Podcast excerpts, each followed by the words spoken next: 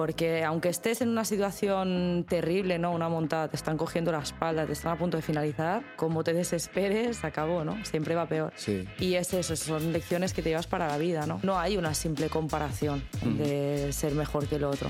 Es que tú jiu es mucho más que Ya. esto. Yo no hago lo que hago porque espere realmente un reconocimiento, pero es bastante satisfactorio ver que lo que has hecho no ha sido en vano tampoco, ¿no? Sí. Hola, ¿qué tal?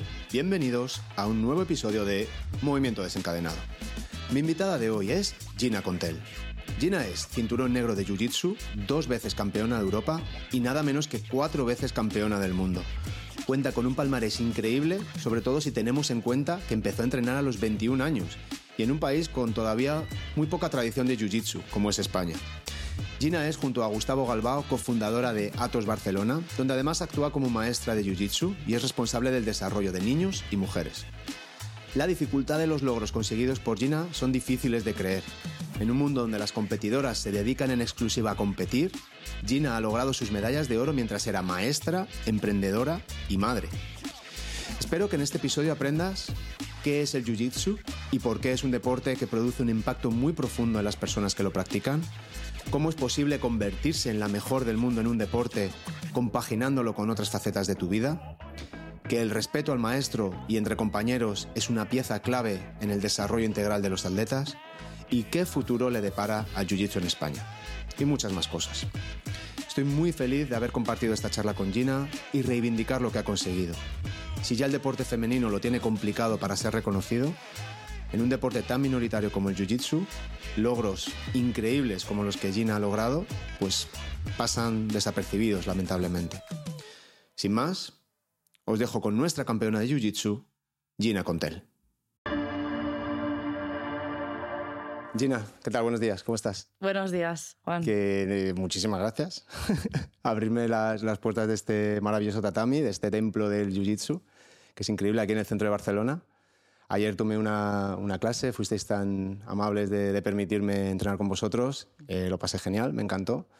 Y aquí estamos, grabando un podcast en un tatami que no sé si se habrá hecho, pero seguro que muchas veces no. ¿eh? No, no, es la primera vez. Y no, gracias a ti también por pensar en nosotros, venir aquí y dar un poco también de, de difusión al trabajo que hacemos aquí. Sí. ¿Qué, qué significa el Jiu-Jitsu para ti? ¿Qué es el Jiu-Jitsu para ti?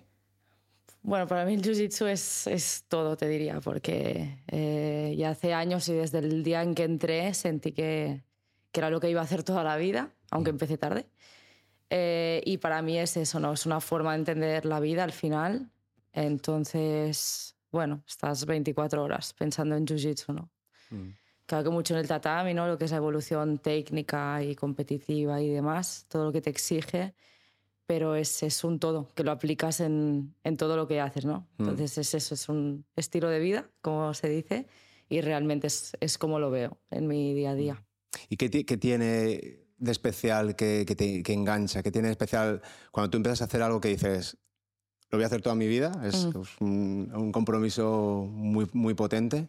¿Qué es lo que tiene? ¿Qué es lo que, lo que te transmite o lo que te hace sentir o cómo te hace sentir? Bueno, yo lo entiendo, ¿no? Que siempre hay como algún tipo de comparación con algo que hayas hecho antes. Yo no sabría decirte si hay alguna otra experiencia que te aporte exactamente lo mismo, pero yo lo que sentí es que te exigía tanto a nivel físico, pero también sobre todo mental, y de trabajar aspectos que en tu manera de ser puedes mejorar tanto, ¿no? Porque lo necesitas para mantener ese foco de saber exactamente bien lo que estás haciendo, cuándo, cómo lo tienes que hacer. Y creo que es esto lo que te engancha tanto, de sentir que día tras día hay algo que puedes siempre mejorar y te, y te anima ¿no? a, a ser mejor todos los días. Sí, sí, la- una de las cosas que tiene Jiu-Jitsu es que no engaña.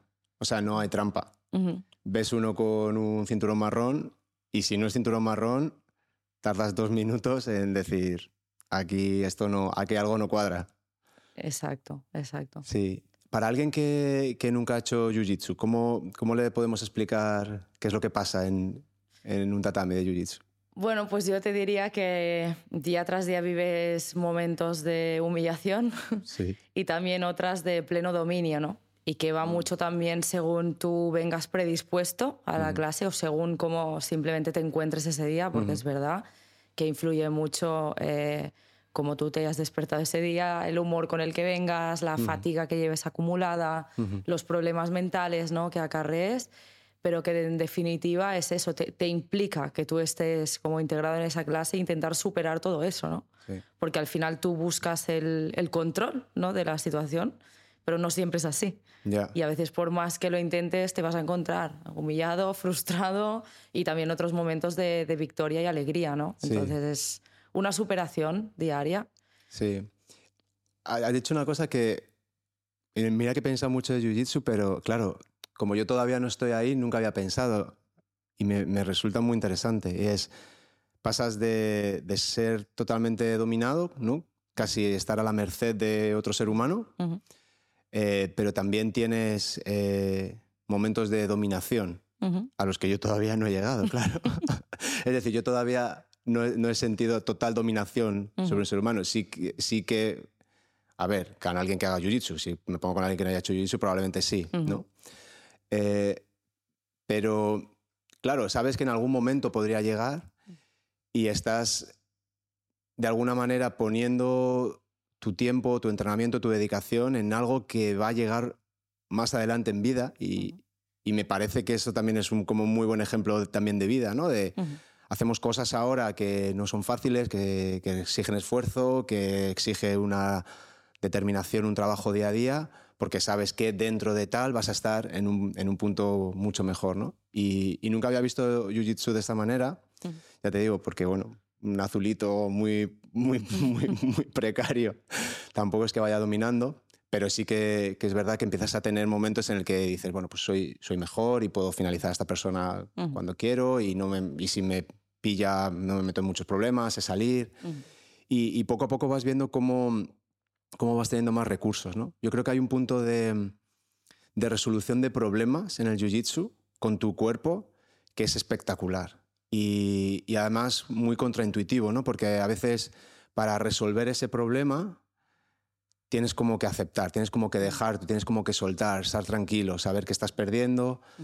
eh, pero, pero que, que, tienes, que vas a tener una oportunidad si estás relajado, estás en tu sitio, ¿no? Exacto. eso que has dicho es muy importante porque, eh, como el profesor también dice, ¿no? y que uno de los grupos que enseña es el de los iniciantes, y la persona cuando viene muy novata, quiere abusar de fuerza porque es lo que tiene. O ni siquiera lo tiene, pero es como el recurso fácil, ¿no? Sí. Y hasta que te das cuenta que ese no es el camino, ¿no? Y eso te lleva a una más frustración, desespero. Y cuando empiezas a entender que lo que tienes que hacer es mantener la calma ante todo, eso es la lección más importante que te puedes llevar. Sí. Porque aunque estés en una situación terrible, ¿no? Una montada, te están cogiendo la espalda, te están a punto de finalizar, como te desesperes, o sea, se acabó, ¿no? Siempre va peor. Sí. Y es eso, son lecciones que te llevas para la vida, ¿no? Y es verdad, a mí personalmente creo que me ha ayudado bastante en cuanto a enfrentar situaciones del día a día, de no sobreestresarte ¿no? por algunos problemas. Y bueno, y es una batalla continua, ¿no? Porque es lo que decía, te encuentras todos los días con, con esto. Sí. al final, habrá gente que no sepa lo que es el jiu-jitsu, que no haya visto nunca ningún ningún combate o que básicamente lo que se hace cuando se practica jiu-jitsu es derribar a, una persona, llevarla al suelo o a veces voluntariamente se lleva la pelea al suelo y una vez que estás ahí, pues primero es controlar el movimiento de la persona y cuando has controlado el movimiento de la persona intentas hacer un control máximo, es decir, que la persona o se duerma con un, estrangulamiento, ¿no? o que rompas una articulación, que normalmente no se hace porque se, se, hace en un entorno deportivo, ¿no? Y se hace una cosa que es tapear o palmear, que es, bueno, ya me has controlado al máximo, si no me rindo, pues puedes romperme un codo, puedes romperme una rodilla, o una muñeca, o un tobillo. Exacto. Y, es eso que decías tú, ¿no? Esa dominación absoluta sobre una persona donde ya esa persona reconoce que, mm. que tiene que rendirse, ¿no? Cuando estás en esos problemas, estás aprendiendo, estás humillado, estás que te están aplastando, que te sientes fatal porque no sabes qué hacer, estás perdido, no te salen las técnicas, es, todo como una frustración constante y, luego estás sintiendo la dominación de otro ser humano en la que prácticamente estás indefenso, ¿no? Entonces, primero es, esa realización de decir, joder, cuán, cuán, indefenso estoy en el mundo, o sea, no, no sé manejarme ni lo más mínimo con, con, mi propio cuerpo para a lo mejor defenderme en una situación, pero luego hay, hay otro punto que, que a mí me ayudaba mucho, que, que era cuando acababa Jiu-Jitsu, había estado en tantos problemas, en tantas dificultades, lo había pasado tan mal en la clase que cuando llegaba a casa todos los problemas de mi vida eran como, está chupado, esto es, esto es facilísimo, ¿no? Total, es. La, es la leche. Sí, no, me hace gracia porque es, es, una sensación que muchos dicen, ¿no? Sobre todo cuando es como, bueno, me voy, te vas con otra cabeza, ¿no? Tú decías, a veces llegas con un montón de problemas, pues aquí te tienes que enfrentar a tantos otros mm. y es más, tenemos esa, diría casi enfermedad, ¿no? El que es muy, se engancha mucho en el jiu-jitsu, que luego solo piensa en jiu-jitsu y es verdad, te preocupa más. Hay un momento que, ¿Cómo ¿verdad? vas a salir de eso, ¿no? Que a lo mejor un problema que, que te está pasando también. Hay un momento que estás viendo vídeos de jiu-jitsu, leyendo cosas de jiu-jitsu, estás como que de repente luego se va calmando, por lo menos en mi caso, ¿no? Pero hubo un momento de, de obsesión absoluta, ¿no? Yo creo que no sé si es el punto en el que quieres mejorar o quieres salir de, de ese punto tan bajo, ¿no? De ser cinturón blanco y tener todo por aprender y todo por sufrir. Y, y es, es, es, verdad que, que, como que el cerebro se pone a buscar soluciones. Y luego has dicho una cosa que 100% me resuena con mi, con mi situación, que cuando acabo de entrenar y analizo y observo mi cabeza, lo... está calmada, está como fluyendo, como en heroína, ¿sabes? Como súper relajada. Y entonces digo, hostia, esto debe ser el, el, cerebro cuando está a gusto, ¿no? Cuando, cuando, es, cuando dice, está todo bien, ¿no? Sí. Y, es, y suele ser justo después de, pues, de las típicas, de los típicos entrenos de Jiu-Jitsu que haces rolas de una hora, que estás reventado, que has ido ahí a, a, tope, y de repente como que todo tu cuerpo y tu cerebro dicen, estamos, estamos bien, ya, ya, te puedes relajar, sí. ¿no? Sí. Este chit-chat interno desaparece, ¿verdad? Mm. Sí, sí, no, y es que es fundamental, es eso es más a nivel mental, ¿no? Que te vas relajado, porque el cuerpo, lógico, ¿no? Lo, lo, lo expones a una intensidad muy alta uh -huh. y es diferente, ¿no? Del competidor que ya sabe un poco de qué va todo esto a la gente normal, ¿no? Que siempre hay una mayoría que viene -huh. a entrenar porque les gusta, por, por terapia, ¿no? Que decimos por desestresarse un poco, entonces sobre todo a nivel mental que yeah. te da esto. Y por eso es tan necesario, ¿no? Que decimos, el día que te encuentras peor, que te, me, me, da palo ir, eh, estoy cansado, estoy enfadado, mm. es el día que más tienes que ir.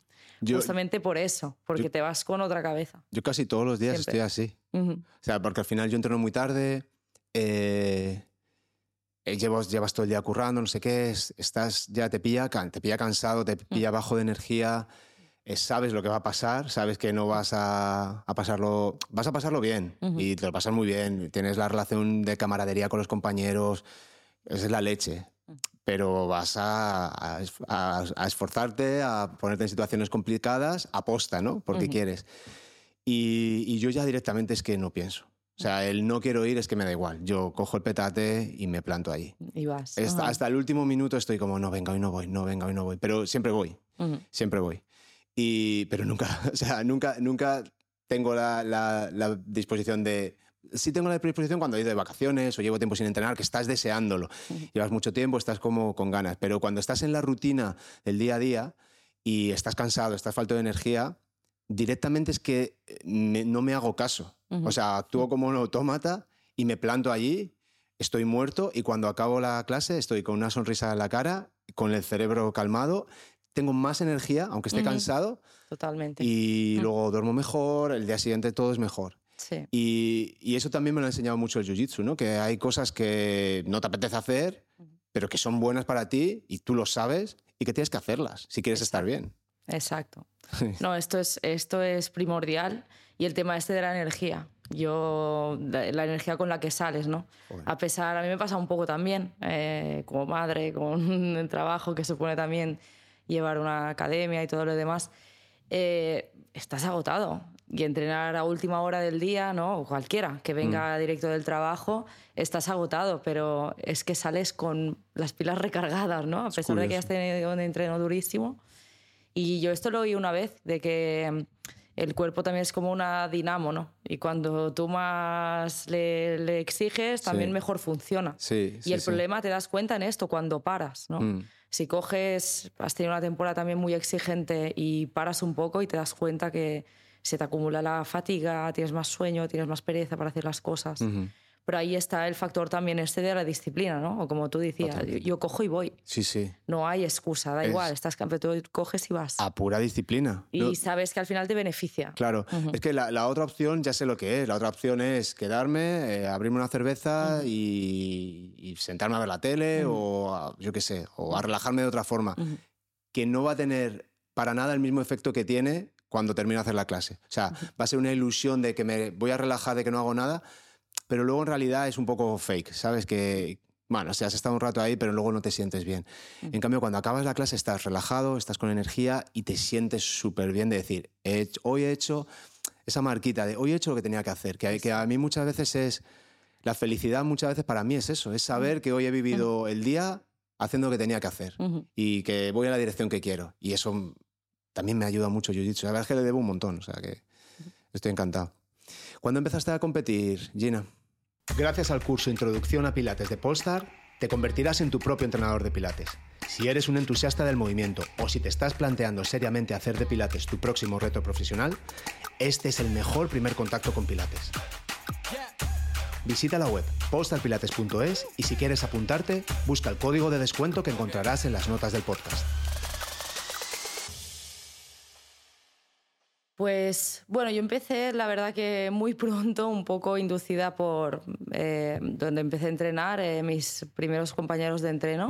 Yo llevaba apenas tres o cuatro meses entrenando. Wow. Lo que pasaba es que eh, empecé en Barcelona y había un campeonato que era la Copa de España en aquel entonces, que organizaba a un Robin Gracie aunque creo que fue la última que se hizo.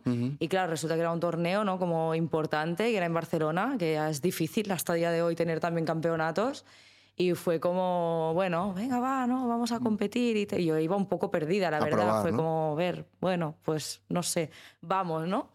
Y el problema es que me gustó, ya. a pesar de que pasó un poco de todo, ¿no? Y sí que recuerdo que en aquel entonces yo no tenía mucha conciencia aún de lo que estaba pasando. Tres, cuatro meses en Jiu-Jitsu es... Mm, no, no te sabes hasta de cinturón. No, yo lo pienso ahora y yo no permitiría que un, que un, novio casi claro, yo me pongo fuera así, ¿no? Mis tres primeros meses en Jiu-Jitsu nada, intentar entender qué está pasando. Sí, sí, sí, total, Poco más. Sí, sí. No, yo eso, no sabía darme el cinturón, no sabía un montón de cosas, no sabía la puntuación. O sea, ahora me doy cuenta y digo, madre mía. Ah, Creo que, bueno, esto también me ha enseñado mucho, ¿no? Y a la hora de que, sobre todo con los niños, ¿no? Van a ir a competir, pues que sepan sobre todo lo que van a hacer, a lo que se van a exponer y un poco saber lo que está pasando, porque si no, claro, es imposible, ¿no? Intentar controlar una situación mm. si ni siquiera sabes de, de qué va todo eso. Pero bueno, eso sí que me impulsó, ¿no? A decir, oye, pues me gustaría volverlo a probar. Qué guay. Y, pero ir como mejor preparada, ¿no? Al final fue bueno para sentir una primera sensación mm. y de saber ya lo que tienes que mejorar, ¿no? Ya. Y que te guste o no te guste, porque la competición también es algo que te tiene que gustar. Yo, yo creo que tienes que tener un espíritu competitivo clarísimo. Y mucha gente a lo mejor no lo sabe que está viendo esto, pero tú eres campeón del mundo en múltiples categorías, en múltiples ocasiones.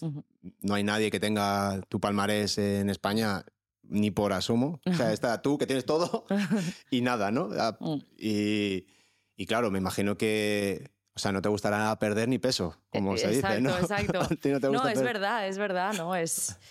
Sí, no, pensándolo bien, ¿no? Y te das cuenta a veces al cabo de los años o de realmente todo lo que has, has hecho y has pasado, ¿no? Que para mí me parecía normal, y este tema de la competición. Yo no me considero una persona competitiva o así como en todo lo que hago.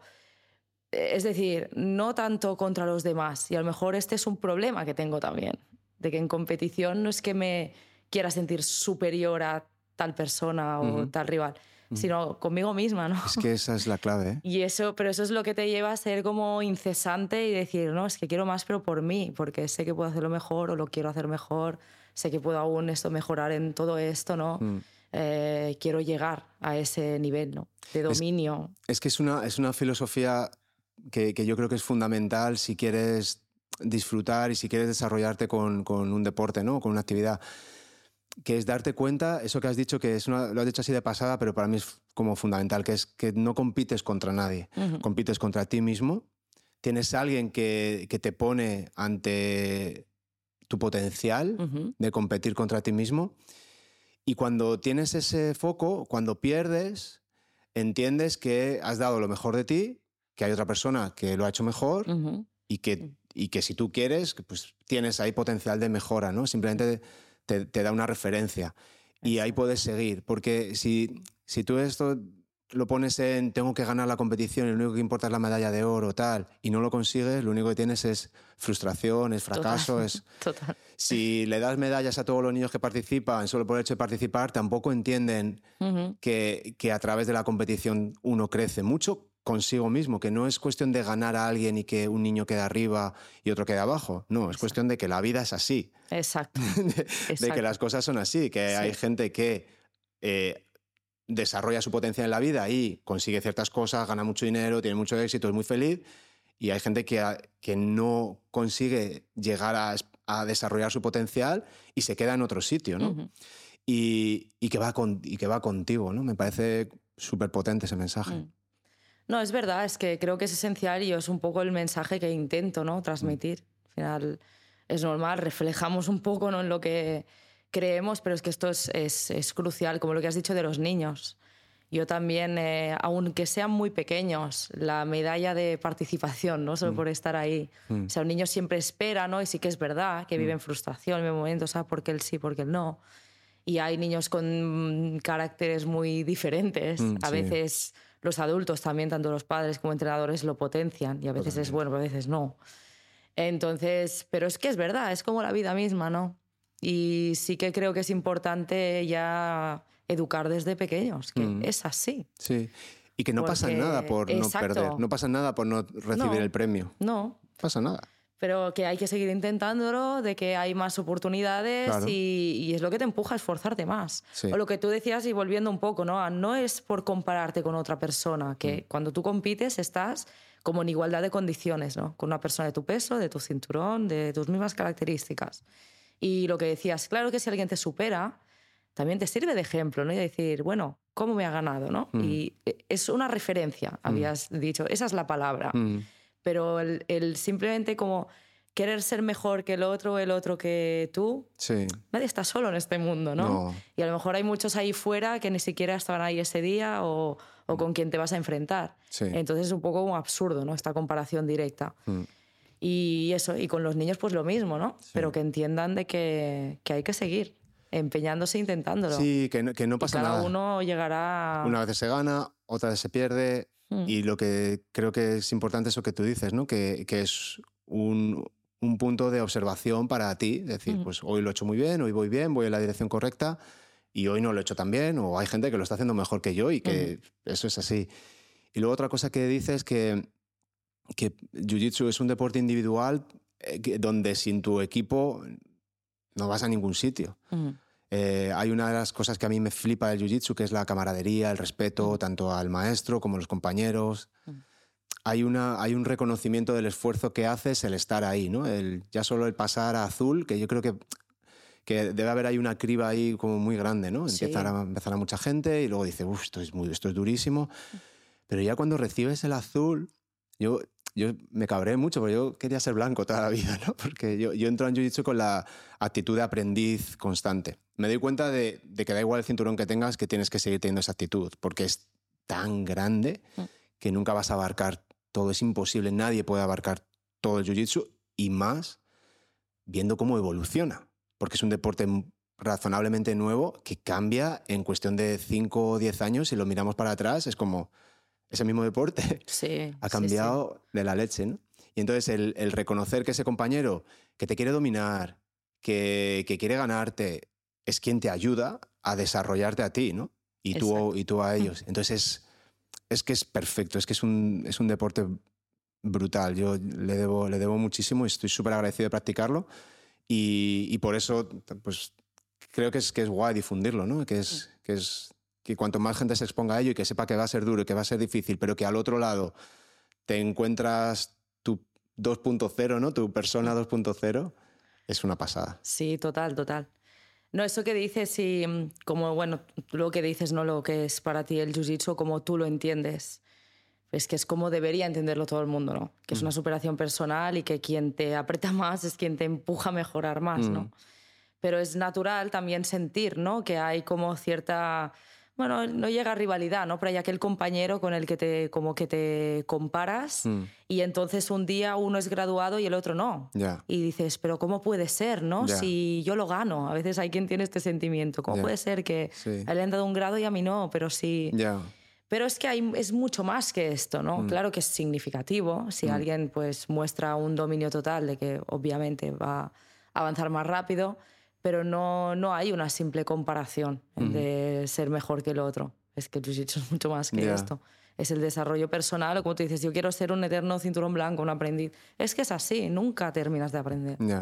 Y yo creo que después del cinturón negro, ya lo decía, ¿no? Es como un nuevo inicio. Como... Sí. Y digo, ¿cómo será eso, no? De, ¿qué, qué, qué, qué significa? Y es verdad que ahora pienso un poco igual. Yo creo que he empezado a abrir un poco más mi mente también. Claro. A intentar abarcar mucho más de lo que siempre he hecho, ¿no? Técnicamente, lógico, ¿no? Y, seguir explorando todos los días. Es que nunca terminas de aprender. Es que es inabarcable. Y, y es lo que más curioso tiene el jiu-jitsu, de que es que no hay un límite. O la evolución constante que comentas, ¿no? Es que, este, este, que este, es tremendo. Sí, sí, sí. Al nivel al que está creciendo. Y es verdad que cuando empecé nadie conocía este deporte, ¿no? Tú sabes cómo es aquí en, en, España, aunque hayas llegado ahora, pero ves que están también en plena expansión. Mm. Y esto te empuja también a ver aún más y más y más y más y más y más. Y es verdad, esto es lo que hace que no puedas parar nunca de aprender. Es, es increíble porque incluso ayer en en la clase que, que di aquí. Estás acostumbrado a entrenar con un maestro que tiene una metodología, tiene, al final yo creo que hay perspectivas del jiu-jitsu, ¿no? y además se ve claramente que hay, hay, como tendencias muy marcadas y escuelas que tienen una metodología o un foco. Y, y, claro, a lo mejor llego yo aquí con cosas que son distintas a los que este grupo trabaja y, notas que, coges un morado y le estás pillando cosas. Igual que te, llega el blanco aquí y te hace algo que dices, ostras, este juego no me lo ha hecho nadie. pero entre compañeros de la misma academia, cada uno tiene su perspectiva y su juego y, y vas rodando con cuatro o cinco personas y dices, es que he hecho cuatro o cinco cosas muy distintas. En uno he estado en la guardia con mi espalda en el suelo todo el rato, en otro he estado intentando pasar, en otro hemos estado haciendo lucha en el arriba y cada vez que iba al suelo se levantaba y, estábamos arriba. Otro ve el cuello y va por el cuello desde todos los lados. Otro va a la pierna. Y, y no te puedes no te puedes relajar porque es como que hablábamos antes del ajedrez como el ajedrez, pero que de repente cambia un poco las reglas del juego, ¿no? Porque cada uno lo interpreta de forma muy distinta, ¿no? Sí, sí, es verdad, ¿no? Si decíamos de la comparación, el ajedrez, bueno, creo, ¿eh? porque yo tampoco juego, pero digamos que conocemos los movimientos que puede hacer cada pieza, ¿no? Sí. Luego hay pues la estrategia, el plan que tú elijas. Pues es verdad, el jiu es mucho más amplio. Sí que es verdad, y una escuela como la nuestra, ¿no? Primero, bueno, Atos, que ya a nivel, pues, es, eh, te encontrarás seguramente el mismo juego allí a mm. donde vayas, ¿no? Mm. Los que realmente son eh, afiliados de la escuela y tienen como el mismo origen y verás que hay un método y, o que todo el mundo lucha parecido. Pero luego es verdad que cada uno desarrolla más sus puntos fuertes y sus débiles, ¿no? Por lo que decías, el que siempre consigue coger un brazo desde cualquier lado, ¿no? Mm. O es la estrangulación. O... Entonces, bueno, esto es lo curioso también, ¿no? Y tú mismo, a medida que vas evolucionando, vas desarrollando tu juego. Tu zona de más confort, tu situación en la que sabes que no quieres estar, sea con quien sea. Y, y también es eso, ¿no? Por eso pasan estas situaciones y es un poco, sí, sí, curioso. Y luego, si queremos rizar más el rizo, tenemos una categoría de Jiu-Jitsu con kimono que se llama Gi. Sí.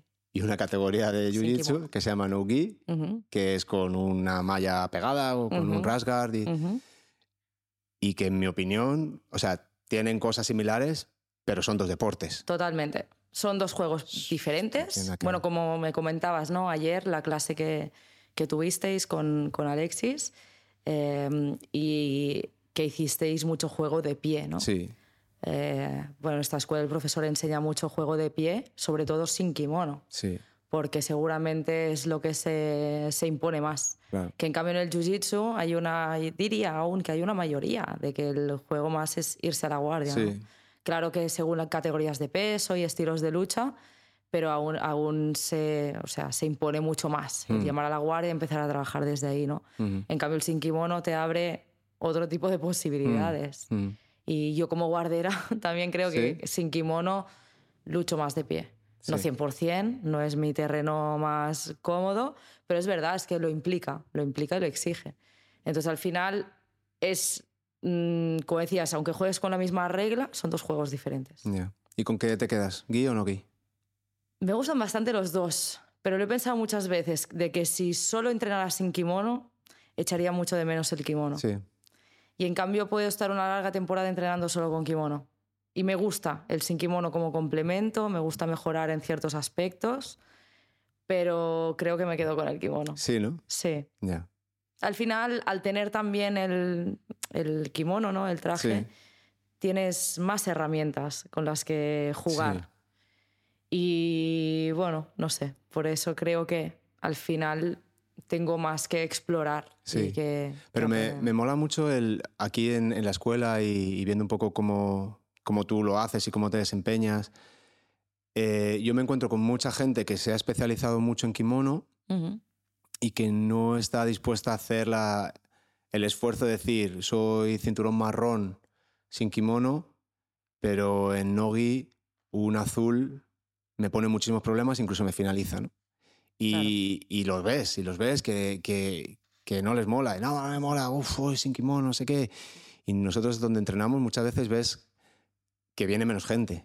Que hay eh, temporada de kimono, 40 en clase. Eh, temporada de kimono, estamos ahí 15. Ostras. sí, sí se nota. Sí. se nota. Yo creo que a lo mejor es porque es gente que a lo mejor lleva mucho tiempo y que solo ha hecho kimono y que a lo mejor se ha empezado a hacer sin kimono en los últimos años y tienes que, tienes que volver a, iniciar el proceso de, de, tragarte tu ego, de he llegado hasta un nivel, porque es que puede cambiar mucho. Yo, por ejemplo, sin, sin kimono tengo muchísimas más herramientas que con kimono.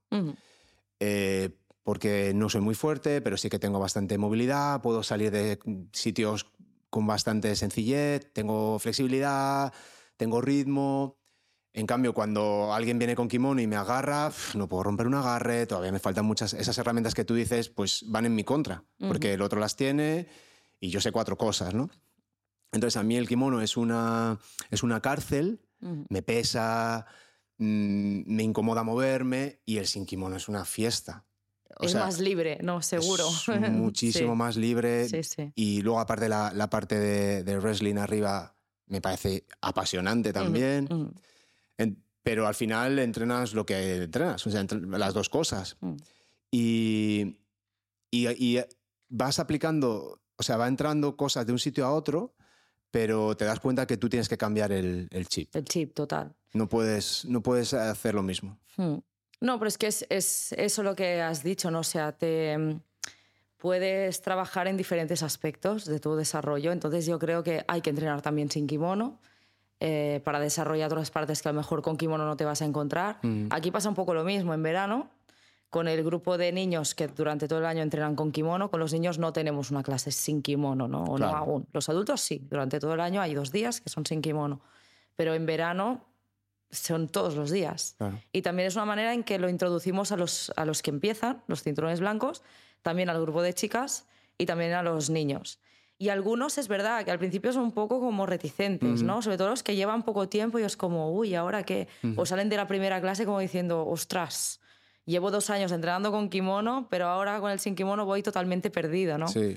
Pero es que hay que vencer también este miedo y hacerlo, porque no querer hacerlo, mostrarte esto como reticente, es que no te va a ayudar a mejorar. Sí. Y luego pasa esto, que a lo mejor eres cinturón marrón, nunca has entrenado sin kimono y viene incluso un cinturón blanco, que solo entrenado con kimono, y, o sea, sin kimono, y, te darás cuenta que es que ya no es una cuestión de nivel, es que es según lo que tú trabajes. ¿no? Son, son si tú has estado trabajando mucho como alguien que haya hecho un soporte de wrestling o como alguien que venga del judo y si te ponga a luchar de pie ya puede ser un cinturón blanco en jiu-jitsu, mm. pero que si tú no has entrenado nada de pie pues te va, mm. te va a vencer, ¿no? probablemente, en un, específico, lo que sea.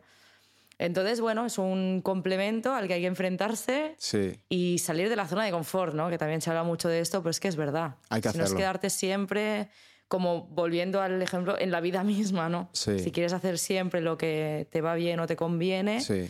probablemente te pones una meta a la que no vas a llegar. Sí, yo en el fondo estoy agradecido de que hay partes a la, a la hora donde yo puedo entrenar y tal, que mucha parte del año es con kimono, porque si tuviese una opción de sin kimono, el kimono creo que no lo tocaría. Mm. Porque sin kimono es que directamente es, es amor, es amor absoluto. Me encanta todo de todo, todo lo que de pe a pa. Y el kimono me gusta mucho, eh, pero, pero, no, pero no es esa sensación de decir, "Uf, es que aquí estoy como muy en mi salsa, ¿no? Y, Mm. y entonces el, el estar un poco obligado a tenerlo me mola un montón. Antes decías, no sé si a ti te pasa, tengo ahí siempre la experiencia cuando llega alguien de judo a probar, de repente esa gente es, es más bruta, Mm. es todo como una tensión todo y tal y ya cuando ya sé que me toca rodar con uno que es blanco en jiu-jitsu pero a lo mejor es negro en judo que me va a matar que no me va a sacar nada porque no pueden sacar nada pero que me va a meter una presión que y, y, y será el tema del Sí. deporte que van tan tensos Bueno, a ver, también el judo, ¿no? Que es mucho más extenso y pues como en jiu-jitsu, ¿no? Porque hay gente que está mejor entrenada y peor. Pero es verdad que un judoka y uno bueno tiene una base muy sólida. Entonces es muy difícil derribarlos, es difícil moverlos no haces nada con ellos y seguramente tiene un agarre también bastante fuerte. yo ya ni lo intento Y también en los clubes buenos o entrenan con otra disciplina. Yo soy la primera, es bueno, aquí viene una chica que es cinturón negro de, de judo y es, es buena, ¿eh? gana a nivel nacional y también creo que es campeona de Europa y demás, siempre está compitiendo. Y, mm, pero yo justamente me lo tomo como un desafío. Yo si lucho con ella, intento mantenerme un poco de pie. Porque sé que mi terreno bueno es la guardia. Claro, pero en cuanto ahora te que soy agarra cinturón en negro, cuanto te ¿no? agarra al suelo no Claro, pero yo sé que hay situaciones en que van a ser más complicadas. claro Pues que lo tienes que tomar eso como esto, un desafío y de saber, lógicamente, no ir como un loco, porque tú sabes que hay situaciones en las que no vas a poder vencer, ya por más que te empeñes. Como tú Mm. dices, ¿no? Yo no me siento muy fuerte, pero tengo bastante movilidad, soy más ágil, vale, tienes que conocerte un poco. Pero sabiendo que vas con una persona de otras características, pues a- adaptarte ¿no? a esta situación. Al final es eso. ya Pero sí que es verdad que la gente del, del judo son mucho más sólidos e inamovibles. Sí, a- por lo menos la experiencia que, que yo he tenido de son gente que va con muchísima intensidad, con- aplicando mucha fuerza, te controlan con muchísima fuerza.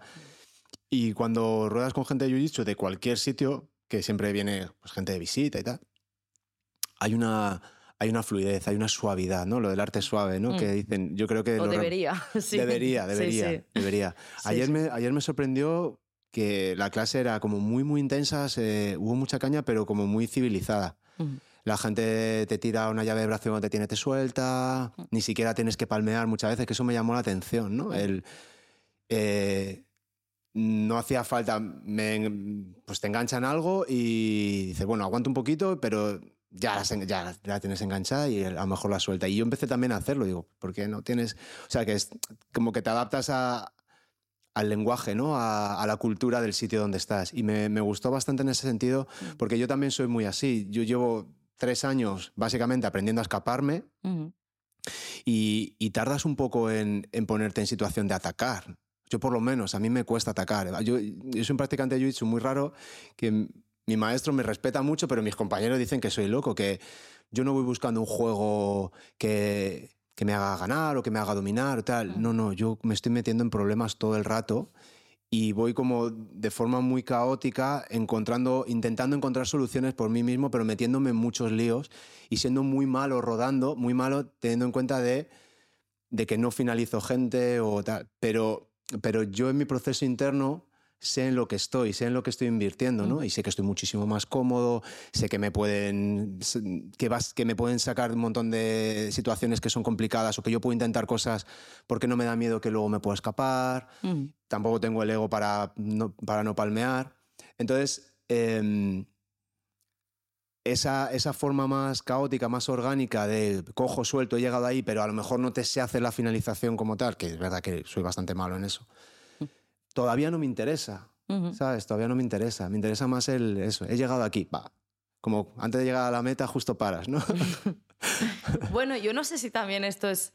Eh, tú que te conoces bien, ¿no? O mejor, si es un reflejo también a veces de cómo realmente es como. Es el enfoque que le das a otras cosas. Sí, puede ser. Porque es mucho el reflejo de nuestro carácter. Que esto que decías, yo estoy segura que ayer tuviste un entreno fluido, también porque hay un profesor también que lo, lo induce o le inculca, ¿no? Esto mm. por otro lado.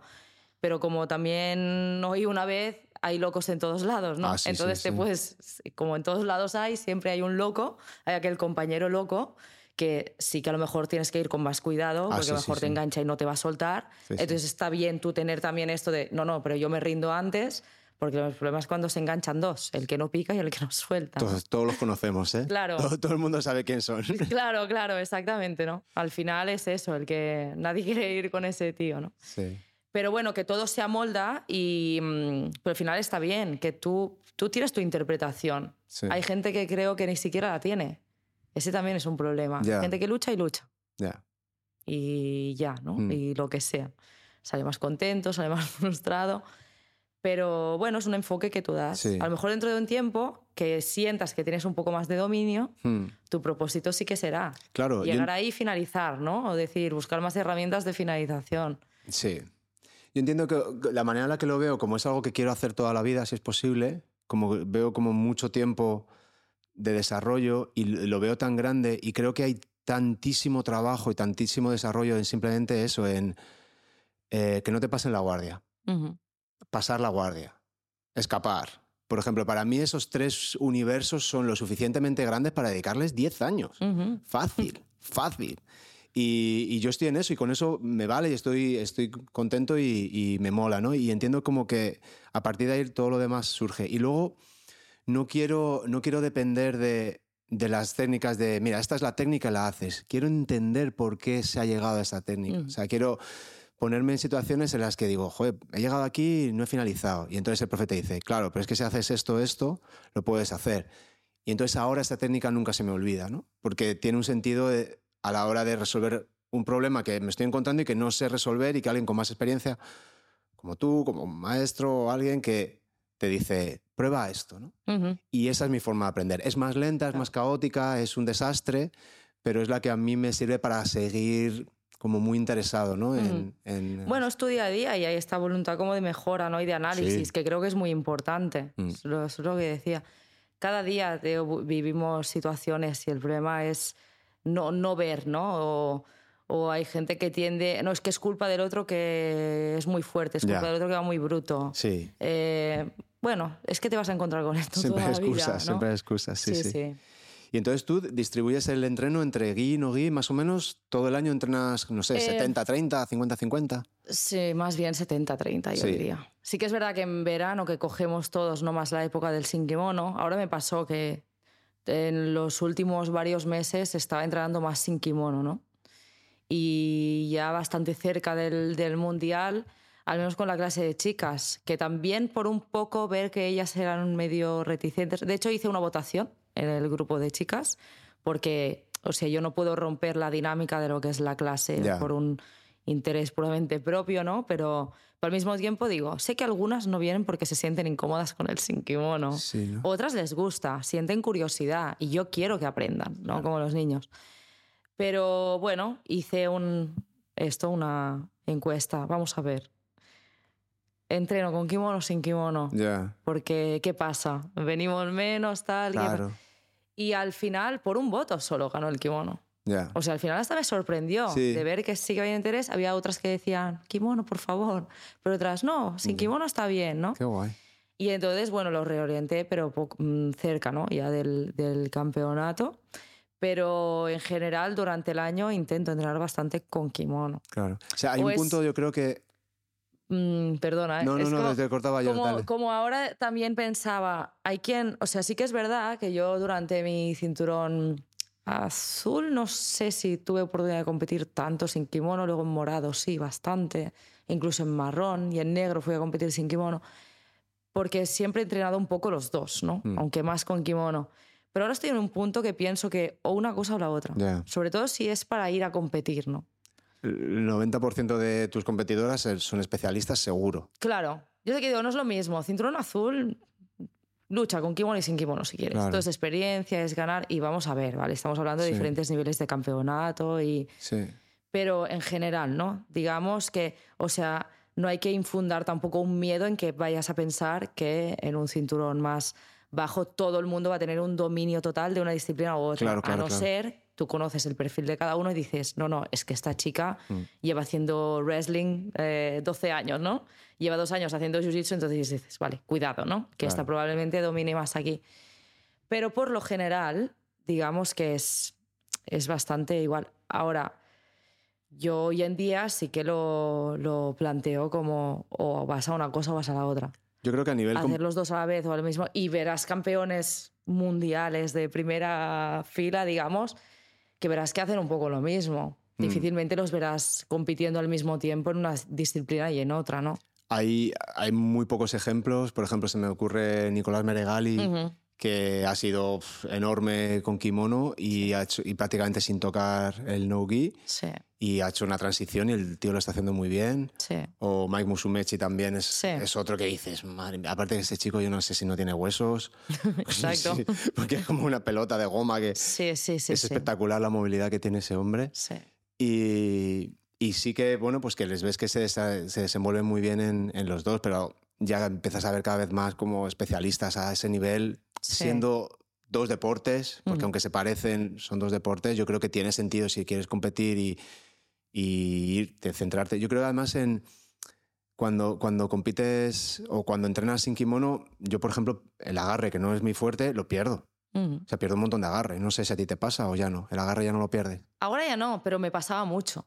O sea, tú ahora ya estás todo el, todo verano débil. no gi y vuelves. Bueno, es- pasa que dices, ostras, es como un poco otra vez la sensación de decir, ostras, ¿no? Aquel te- agarre, sí. Lo recuperas rápido, Claro. supongo, pero sí que tienes un poco esta sensación al principio. Sí, ¿qué pasa? Sí, sí, sí, sí, eso sí que, sí que pasa.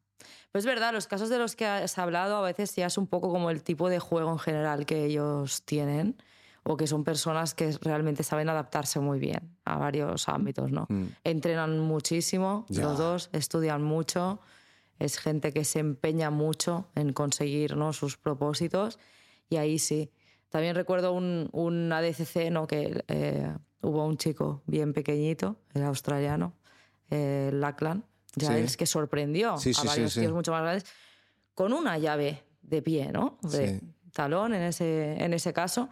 ¿Pero por qué? Porque es el factor como sorpresa, Claro. al que no está habituado a esto, Te ¿no? pillan. Claro.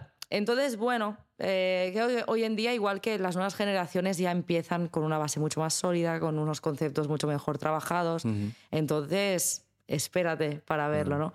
Pero yo creo que, que va, va, va a poder aún diferenciarse mucho más esto. Y Yo los creo- luchadores que- del sin kimono y el kimono, ¿no? Sí. Hay algunos que destacan, o bueno, no voy a hablar de, de, de- nombres que ahora no, o sea, no, no quiero poner sobre la mesa, pero, pero hay algunos, ¿no? Que, mm, ah, este tío es muy bueno, ya, pero siempre aparece alguien, ya, ya, pero lo quiero ver con kimono o disputando un mundial o con un tipo de, de reglas u otras, ¿no? Ya. Sí, al final, bueno, las reglas son iguales para todos y es, a ver, esa es una excusa Sí, un poco pero me pobre. refiero en el tipo de campeonato, ¿no? No Claro. es lo mismo luchar una DCC que en IBJJF. Ya, sí, el, el tema de las reglas, ¿no? Sí, y te obliga también a veces a, a imponer otro tipo de juego. Mm. Pero bueno, es verdad que algunos consiguen dominar en, Mm. en todos los ámbitos, pero no es una mayoría, ¿no? No, es, es muy complicado. Sí. ¿Y, y cómo, ves, cómo, cómo ves la nueva tendencia de, del Jiu-Jitsu, que sobre todo viene en, en sin kimono? Mm. Eh, pues todo esto de John Danaher, todo este trabajo de muy claro a la pierna, que parece que era un, un trabajo que era peligroso, no se hacía, se, Mm. se omitía, estaba un poco de espaldas.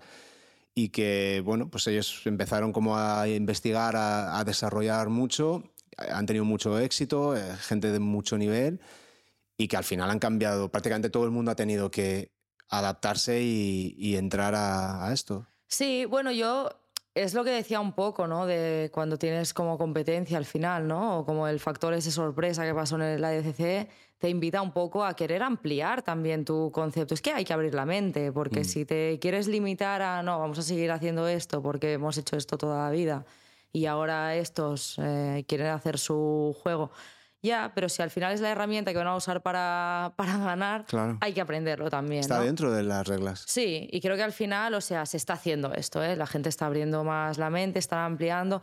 También pienso que una vez vinieron aquí dos, dos turistas, ¿no? a veces tenemos eh, gente de, de, visita, dos chicos que decían eran cinturón blanco y era la época en que había solo entrenamiento sin kimono, ¿no? Eran cinturones blancos, se veía por muchos factores, ¿no? Pero en el entreno sin kimono era como se iban directo al suelo y atacarte las piernas. Claro. Y claro, a un cinturón, otro blanco, aunque lleve más tiempo, azul, morado, te pueden poner un problema. Sí, sí, Entonces, yo, bueno, sí que es verdad que tienen un campo en especial muy bien trabajado y se está demostrando, ¿no? Están haciendo muy buen trabajo de dominio. Yo sigo viendo el tema de piernas peligroso. Y soy de la opinión que un, un alguien que acaba de, de empezar es peligroso. Pero es peligroso porque como volviendo un poco al principio, lo hemos comentado, el mayor eh, número de abandonos es antes del cinturón azul o antes del cinturón morado. Hmm. Entonces aquí yo creo que también hay que, según el objetivo que se tenga, ¿no? Si es a nivel competitivo, hay que aprender todo esto. Hmm. Y la persona que compite sabe que hay lesiones, sabe que hay, que sí, que te puedes torcer, que puedes tal. Pero como inculcar eh, posiciones que son al final peligrosas también puede dejar a mucha gente de fuera. Hmm. Entonces, con esto me refiero a que hay que ampliar la, la, visión y entrenar todo, sabiendo que van a venir a atacar por allí, pero que al fin y al cabo, si tú quieres ser un artista marcial completo, por eso digo que según el objetivo, ¿no? Para mí es este. Es ser lo más completo posible, que es lo que te prepara para hacer frente a cualquier situación. Entonces, bueno, aquí también es cuando hablaba un poco de, de esta diferenciación, ¿no? Y que creo que esta es la tendencia un poco con el tiempo, de que cada uno tiene que definir bien cuál es su enfoque. Hmm. ¿Tú de qué quieres ser campeón? De un mundial en IBJJF, por ejemplo, en Master, que soy yo, no hay llaves de talón. Entonces yo esto lo digo, a mí me engancharon una vez porque me falta mucha experiencia en esto. Es que ni siquiera lo entreno. Si quiero competir allí, tengo que entrenar esto. Claro. Digamos, ¿no? Entonces, bueno, según lo que te plantees. Si voy a competir en máster o, o, en adulto, pero con kimono, también hay ciertas cosas que no son válidas en IBJJF. Entonces, a lo mejor no tengo necesidad de esto. Si vas a competir tanto en uno como en ADCC, que es lo que da realmente dinero, ¿no? Es que, claro, o sea, yo creo que según la orientación que, busques y hay que enfocarlo por ahí. Y ahí es donde creo que, es, que está el juego más inteligente. Sí, el, yo creo que todo este trabajo de la pierna, sobre todo en sin kimono, que es donde más libertad hay para hacerlo, cambia radicalmente las reglas de primero te tengo que pasar la guardia y luego empiezo a controlar, porque mm. directamente es que ni siquiera te tengo que pasar la guardia. Es decir, si, me puedo ir abajo a la pierna, ya, ya, me estás enseñando las piernas muchas veces y tiras. Entonces, creo que es muy interesante como experimento de, de cómo el deporte sigue evolucionando, pero casi podrías hacer como otra rama de estos yuyiteros que, como esos blancos que van solo a la pierna, podrías decir que hacen otro deporte. O sea, que, harían otra. que las reglas no valen. Que es lo guay de, por otra parte del jiu-jitsu. Es decir, eso que decías tú de ser lo más completo posible es, mm. bueno, esto no se estaba haciendo, pero estaba ahí. Es decir, estaba disponible hasta que alguien ha dicho, ahora vamos a, ahora vamos a esto, ¿no? igual que muchos, joder, a mí yo cuando ruedo con algún morado, con algún marrón, que me empiezan a hacer lazos con el, con el, con el kimono, no sé qué, digo, pero para, por favor, que me vas a parecer como un, bombón, ¿sabes? Que yo no, no, tengo ni idea, no sé cómo usarlo, pero son como formas muy creativas de, mm. de utilizar el kimono como arma, que cuando, hasta que no te lo hacen no te lo esperas. Dices, ah, que esto se puede hacer y es y, exacto, es súper efectivo. Entonces de repente el kimono se convierte en un arma. Es una pasada. ¿eh? Total, total. es lo que decía y por eso creo que me gusta más al final, si, si tuviera que elegir, ¿no? El kimono. Ya. Y hay que conocer, explorar todo ese juego. Hay muchos tipos de guardia, cada vez más, ¿no? Se le ponen más nombres a cada tipo de guardia. Y sí, tener, tener las herramientas. Ya, qué guay. Y cuando, cuando, bueno, tú casi siempre estás compitiendo, llevas muchos años compitiendo, no, prácticamente podrías decir que estás en camp, semi-camp constante, ¿no? ¿Cómo organizas tu, tu, entrenamiento, trabajo alternativo de fuerza, la nutrición, sueños, suplementos? ¿qué, sí. bueno, es que son muchas cosas. Em, también son etapas, ¿vale? Yo, es verdad que el, último año ha sido un poco más difícil de gestionar todo esto. O yo misma he sido consciente de que no se puede como abarcar todo, o le he dado otro enfoque, ¿vale? Yo sí que hace un tiempo, unos años diría, bueno, hasta el año, hasta el año pasado, aún mantenía dos o tres entrenamientos de acondicionamiento físico, ya sea de fuerza, ya sea de cardio, ya sea un poco de todo durante la semana, que sería por las mañanas, ¿no? Dentro de mi rutina yo me despierto pronto, hago mis tareas administrativas, cosas que me tenga que ocupar, entonces ubicar durante la semana estos tres entrenamientos. Y luego siempre hay un entrenamiento técnico por las tardes. Claro, entre clases, a veces es durante la misma clase que estás enseñando en que tienes que también hacer tu entrenamiento, pero normalmente tendría que ser separado, ¿no? O sea, tampoco creo que se puede comparar mi perfil con el de cualquier otra persona, ¿no? O según esto lo que busques. Pero bueno, lo que sí que sabiendo si tienes un tiempo más limitado, no puedes tener tanta cantidad de entrenamiento, intentar dar más calidad a lo que haces. Entonces, hoy en día entreno menos veces, pero intento de que cada sesión que hago sea lo más eh, contundente o no aprovechable posible. Claro. Porque al final es así, ¿no? Tienes que hacer lo mejor que puedes con lo que tienes. Yo creo que es muy difícil ser competidor y al mismo tiempo ser maestro, porque Exacto. cuando tú eres maestro, tu foco está en tus alumnos, tu prioridad son tus alumnos y tú mm. estás en otro lado, pero cuando eres una competidora, tu foco eres tú y lo que necesitas es que te ayuden para ti, ¿no? Y entonces es, un, es, tan polar que, que, entiendo que combinar las dos cosas tiene que ser difícil. Cuando, cuando te preparas para un campeonato, ¿dejas de enseñar o...? No. Sigues, ¿no? Es que yo creo que realmente siempre he estado haciendo muchas cosas a la vez. Entonces, sí que hoy en día hay también enseñar, ¿no? Desde Cinturón Azul llevo dando clases a niños, por ejemplo. No es lo mismo, porque también yo no tenía niños o que fuera a competir, o eran niños más pequeños. Pero ahora, por ejemplo, ¿no? Desde hace unos años que sí que tenemos un grupo de niños y que les gusta y salen a competir, yo me vuelco mucho más en ellos, diría que incluso conmigo, cuando voy a competir. Y es verdad y lo tengo clarísimo, cuando yo no voy a competir, yo no compito.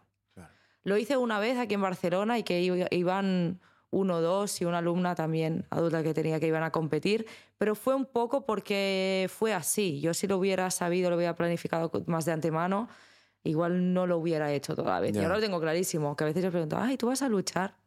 O van ellos o voy yo, porque es verdad, es al, al mismo tiempo es muy complicado.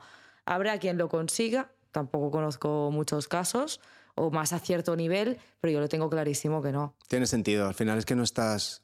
No. Cuando estás a competir estás a modo concentración, estoy a lo que tengo que estar. Exacto. No puedo estar pensando que este niño pelea a las diez y media y, este, y luego yo a las doce y cuarto me toca mi pelea. Claro. Al final. Y porque tienes que ser un poco hasta, digamos, egoísta, ¿no? Cuando tú vas a competir, tienes que pensar en ti. Totalmente. Es que el problema es ese. Un poco egoísta, no. Totalmente, totalmente egoísta. totalmente. Sí, sí. Porque si quieres pensar en todo lo demás, algo va a fallar. Totalmente. Y entonces, bueno, claro, es muy complicado, es muy complicado. A veces es que no hay otra, ¿no? Porque mm, vivir con el jiu-jitsu, tener una academia, enseñar, querer salir a competir. Yo por eso te digo, es que creo que como siempre me he encontrado un poco con esto. Y, es complicado, al final mm. es complicado, ¿no? Y a veces es difícil disociar o elegir o, o es que te encuentras con esto eh, hay lo que tienes que hacer, lo que quieres hacer, lo que sientes que puedes hacer, porque también un poco yo también creo que renunciar a algo que ves que puedes hacer. Y si tú estás dispuesto a carrear con esto, hmm. lo puedes hacer. ¿no? Yo creo que cuando compites en, las condiciones en las que compites tú, ¿no? que lo que dices tú, mucha multitarea, muchas, muchos roles hmm. eh, de madre, de empresaria, de maestra, y luego encima compitiendo al máximo nivel, bueno, pues ya lo que has conseguido es como, pues, tan loca, algo, algo, algo, te pasa, algo te pasa, es algún problema, no es normal. Y claro, luego ves gente que tiene mucho éxito, que son 4, 5, 10, 20, que pues que solo se dedican a competir. Hacen esto. No enseñan o enseñan eh, seminarios muy de vez en cuando, tienen patrocinadores, ganan, bueno, son competidores profesionales y así sí que es, claro, pues sí que se puede. Pero, pero combinar todo eso, yo me quito el sombrero porque... Mm me parece imposible, es muy complicado lo que haces. Bueno, es muy complicado y yo lo he hecho más de una vez, o sea, yo no te recomiendo que hagas lo que yo he hecho, en absoluto, en absoluto. Eh, es verdad que a la vez, ¿no? Eh, mm, acaba compensando mucho, es muy compensatorio. Como, no sé, hoy estamos aquí, por ejemplo, ¿no? Yo supongo que si has sabido de mí es por algo que, que he mm. hecho por ahí, como otros reconocimientos que he tenido yo no hago lo que hago porque espere realmente un reconocimiento, pero es bastante satisfactorio ver que lo que has hecho no ha sido en vano tampoco, ¿no? Porque tengo un plan bastante más grande, ¿no? O como ahora toda esta experiencia me sirve para poder enseñar lo bueno y lo malo, digamos, ¿no? Entonces, al final es eso, ¿no? Recopilamos experiencia para poder transmitirla a otro. Sí. Pero yo me he encontrado siempre con esto. Las chicas, las rivales más fuertes que he tenido, son chicas que yo ya hacía este análisis pues que esta chica únicamente se dedica a entrenar y a competir. Entonces, está muy bien lo que has logrado. Claro, claro, claro. Un poco, a veces yo soy muy autoexigente y a veces demasiado dura conmigo misma. Eh, además, también, además, ¿no? Recibes, pues, eh, elogios, pero también alguien, ¿no? Que te impulsa a, a, que puedes hacer más. Y dices, sí, soy capaz, pero a la vez, pues, ser consciente de que realmente es muy difícil y aún así lo he conseguido, ¿no? Entonces, bueno, al final es un ejemplo. Y cada uno toma un ejemplo para eso, ¿no? O sea, no, no es para seguirlo 100%, es para tomarlo como ejemplo. una referencia, una referencia. Está claro que tu contexto es totalmente distinto a una persona que se dedica solo a competir o que está en el foco de solo competir. Es, no tiene nada que ver y eso influye mucho. Pero luego me mola mucho eso que has dicho de tú no te identificas como una campeona de Jiu-Jitsu. Es decir, tú mm. eres una campeona de Jiu-Jitsu, pero no te identificas como o soy eso o no soy nada. Tú mm. eres Gina, tienes muchas más cosas y lo, y lo entiendes. Y, y, sabemos todos que todo lo que nos espera es un declive físico, que no vamos a ser campeones toda la vida y que cada vez nos costarán más las cosas. Y como estamos en ese proceso y hemos palmeado muchas veces, pues sabemos que eso también llegará, ¿no? Y, pero no te definen. Y eso es, yo creo que es también muy sano, ¿no? Si no hay gente por ahí que, que, lleva fatal lo de las retiradas, lleva fatal lo de la identidad de yo soy jugador de tal o jugadora de tal o campeona de tal. O, y, y eso quizás es la parte buena de tener esta vida tan rica de tantas cosas, ¿no? Que, que, no solo te define lo único que haces, sino que tu, tu valor es más general, ¿no? A, a, lo largo de diferentes facetas. Y eso yo creo que por otro lado está guay, ¿eh? Sí, al final es muy completo o como lo que has dicho antes desde, tu perspectiva, ¿no? Este del, del, caos, de estar en una situación que yo he estado así mucho tiempo, porque lógicamente cuando tienes tantísimas cosas que controlar, y es que tienes que controlarlo todo, como sea, a veces también el factor competitivo es lo que me ha ayudado a hacer frente a todo lo demás, ¿no? Entonces, bueno, es así y sí que poco a poco, pues al final vas consiguiendo también ordenar un poco las cosas pero ver que es eso, con, que con tu empeño, pues al final de no abandonar ninguno de los aspectos, pues todo se va un poco poniendo en su sitio.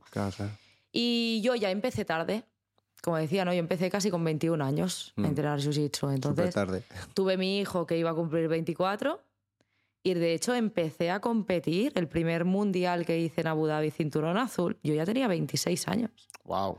Con lo cual, yo ya sabía que era mayor y yo pensaba antes de los 30 me gustaría haber llegado a algo, ¿no? Y algo quería decir eso, a un nivel bastante elevado de, estar disputando un mundial o el cinturón negro, que al final lo conquisté con 30. Ya.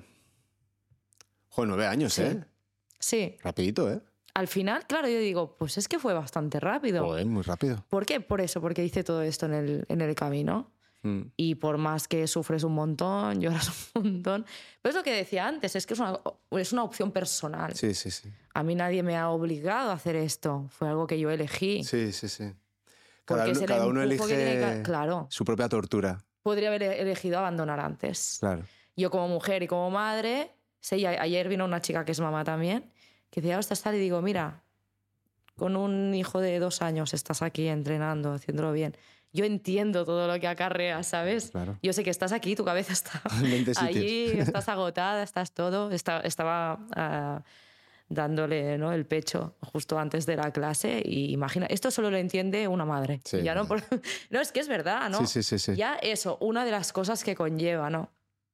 Entonces, bueno, eh, sí que es verdad que como yo a lo mejor soy tan autoexigente, también a veces exijo un poco, ¿no? De las otras personas o diciendo, sí que puedes, pero tienes que querer.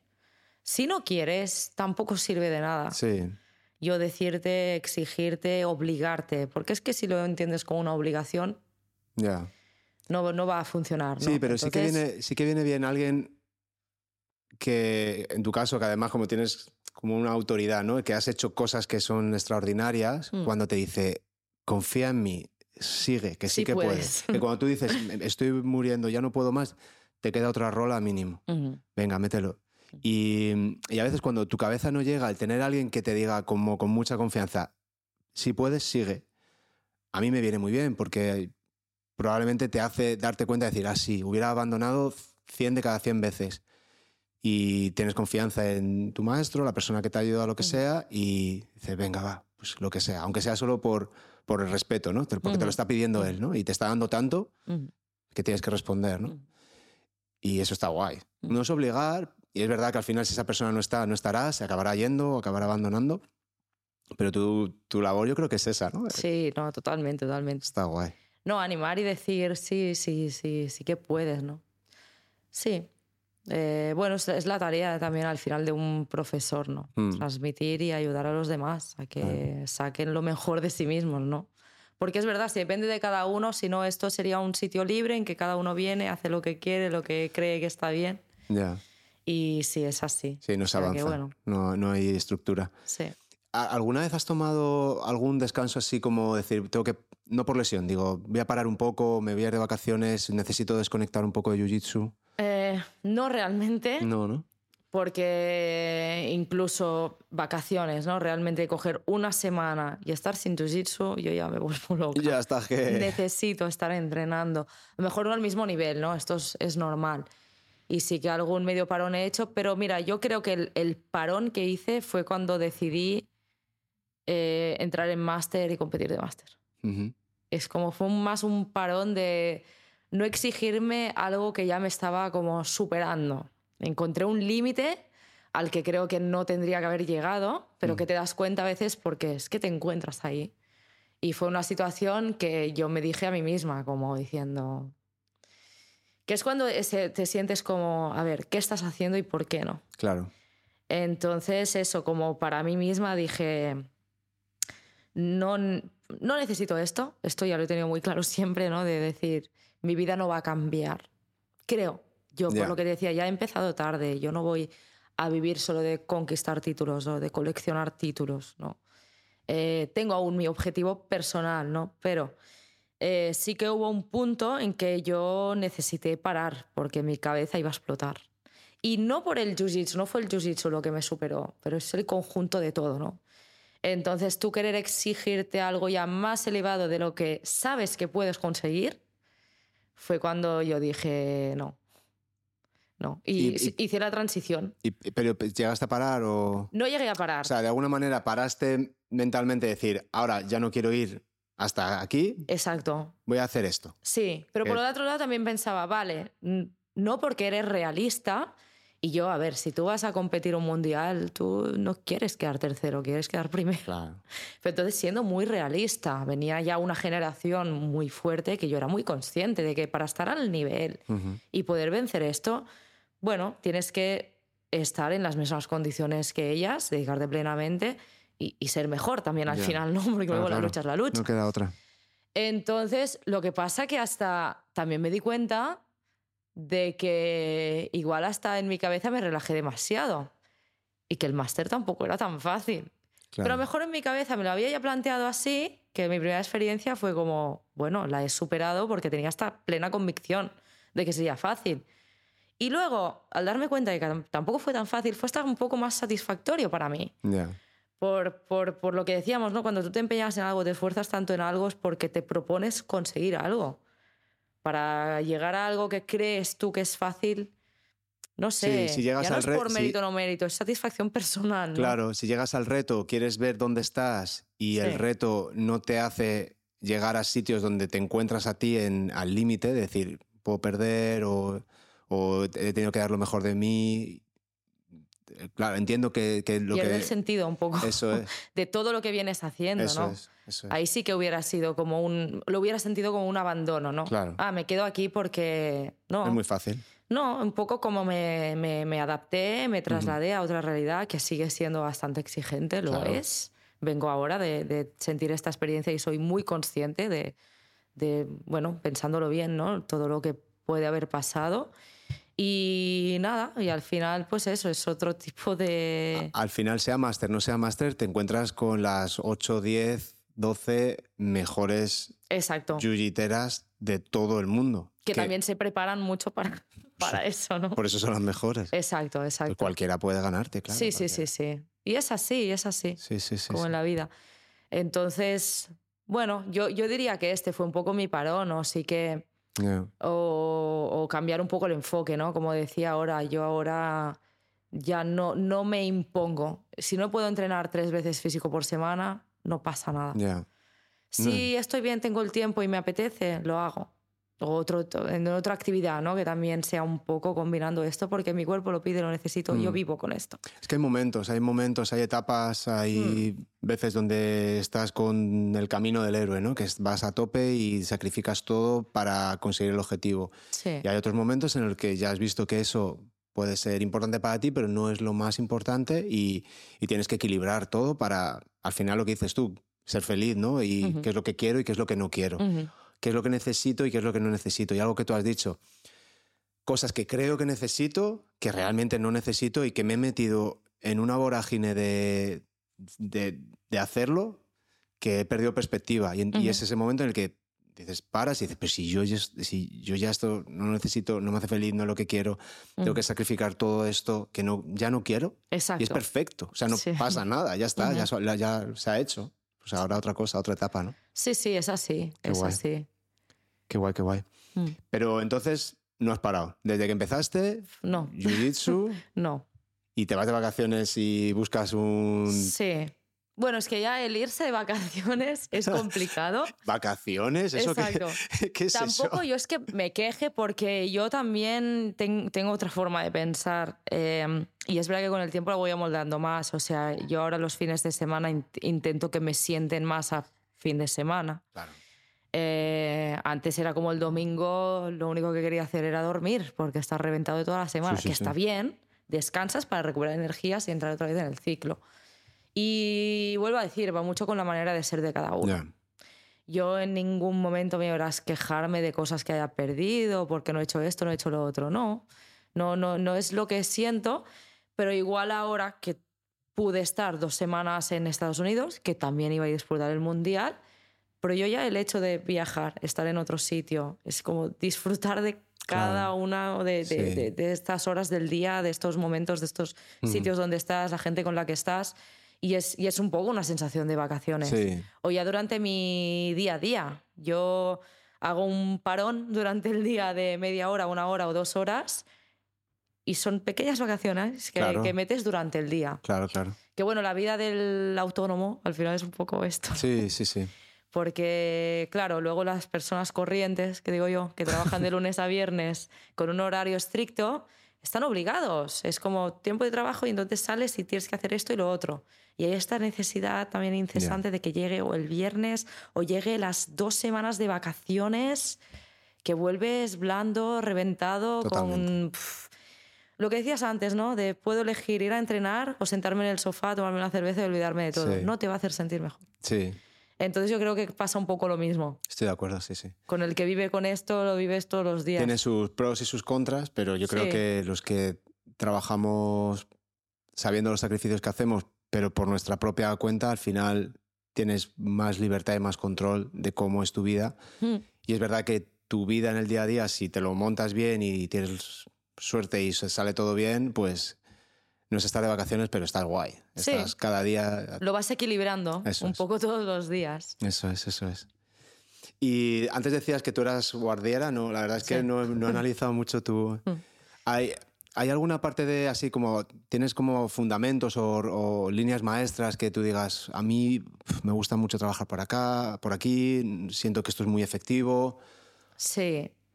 Sí, yo desde siempre em, he hecho guardia cerrada. Sí, ¿no? Es verdad que es como mi fuerte, es lo que mm, mejor dominio tengo. No es la situación que más me gusta, Claro. honestamente. A mí me gusta mucho eh, coger la espalda y finalizar desde ahí. También es algo que hago bastante, más entrenando a lo mejor que compitiendo según lo que te puedas hacer, ¿no? Te brinde por donde entres. Y también es, es un juego que mi, mi profesor me ha invitado a hacer, que a lo mejor él sabe detectar ¿no? cuál es el punto fuerte de cada uno también y al final tú tienes que exponer en lo que eres más fuerte, si tu propósito es ganar eso, ¿no? Ya. O sea, en competición no es momento de intentar hacer lo que te plazca, sino un poco hacer lo que vaya a funcionar. Entonces sí que es verdad que la guardia cerrada, bueno, es una posición muy fuerte que me gusta desarrollar y enseño bastante y veo que ayuda a bastante gente, ¿no? Siempre que enseño algo, pues parece que todo el mundo se queda con un, algún dato importante. Es mi mayor fuerte, pero me gusta también ampliar en todos los ámbitos. Igual que digo, soy muy guardera, aunque no juego tanto guardia abierta, últimamente mucho más, por el tema de ampliar, ¿no? Creo que Sí. lo puedo hacer por mi biotipo, porque tengo suficiente flexibilidad. Y pasar la guardia, es algo que realmente yo creo que entreno más, pasar la guardia, porque es como que la guardia ya... Ya. En este punto, ¿no? Sí. Entonces intento obligarme un poco Claro. a estar más en otro terreno. Pero sí, mi juego 100%. Mm. Es llamar a la guardia, si puedo salto a la guardia, ya cierro y Pero no trabajo desde necesariamente finalizar desde ahí, ¿no? Sí, O- también, ¿Ah, sí? también. Muchas veces consigo finalizar Ya. y si no ponerme en una situación en- desde la que también puedo finalizar. Joder, me, me flipa que con la, con la gente del nivel con la que compites, que les metas en la guardia y, y te la y es te que a las mí bajes. también. Es- eso es lo que pasa, que Porque claro, en la guardia es... El algoritmo es... No digo que es sencillo, pero... ah, Sí. Sabes más o menos por dónde te van a entrar. Exacto. Teóricamente sí. Es o un sea, yo poco- digo, es mi juego es de cinturón blanco. Roger Gracie estilo, ¿no? Que dice... Sí, Que dice, joder, hace cuatro cositas muy básicas que todo el mundo sabe, pero es que las hace pero las hace. Tan bien Sí. que es que no las puedes defender. Es la leche. No, pero yo lo que digo, a mí me, me sorprende aún el, el europeo en cinturón negro de 2020, que aún pudimos competir. Es que yo alucinaba, digo, pero ¿cómo desde la guardia cerrado con un estrangulamiento cruzado? Es como seguramente, si tienes una buena metodología, en tu primer, segundo mes de entrenamiento, tú has aprendido a hacer la guardia cerrada y a estrangular desde la guardia cerrada. Ujú. O una llave de brazo desde ahí, ¿no? Pues es que es efectivo. Y lo he podido hacer en alto nivel, en cinturón marrón, cinturón negro. Y a mí soy la primera que me sorprende. Eso mola, ¿eh?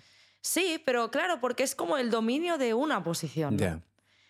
Y es verdad, y esto el el profesor lo he dicho muchas veces, es, es más peligroso, ¿no? Quien domina muy bien una posición que el que sabe hacer un montón, ¿no? Sí, sí, sí. Yo que decía de ampliar el juego porque, bueno, una vez ya tienes cierto Claro. dominio, pero es que fíjate que yo digo, yo durante mucho tiempo me limitaba más a hacer un tipo de cosas. Sí. Ahora mejor estoy más en fase estudio, me gustaría eh, conocer un poco más en profundidad otras situaciones, también porque como profesor tú no puedes enseñar solo tus Mm. fuertes, tu misión es enseñar, preparar al alumno, ¿no? Claro. sea quien sea, enseñarle todos los pasos.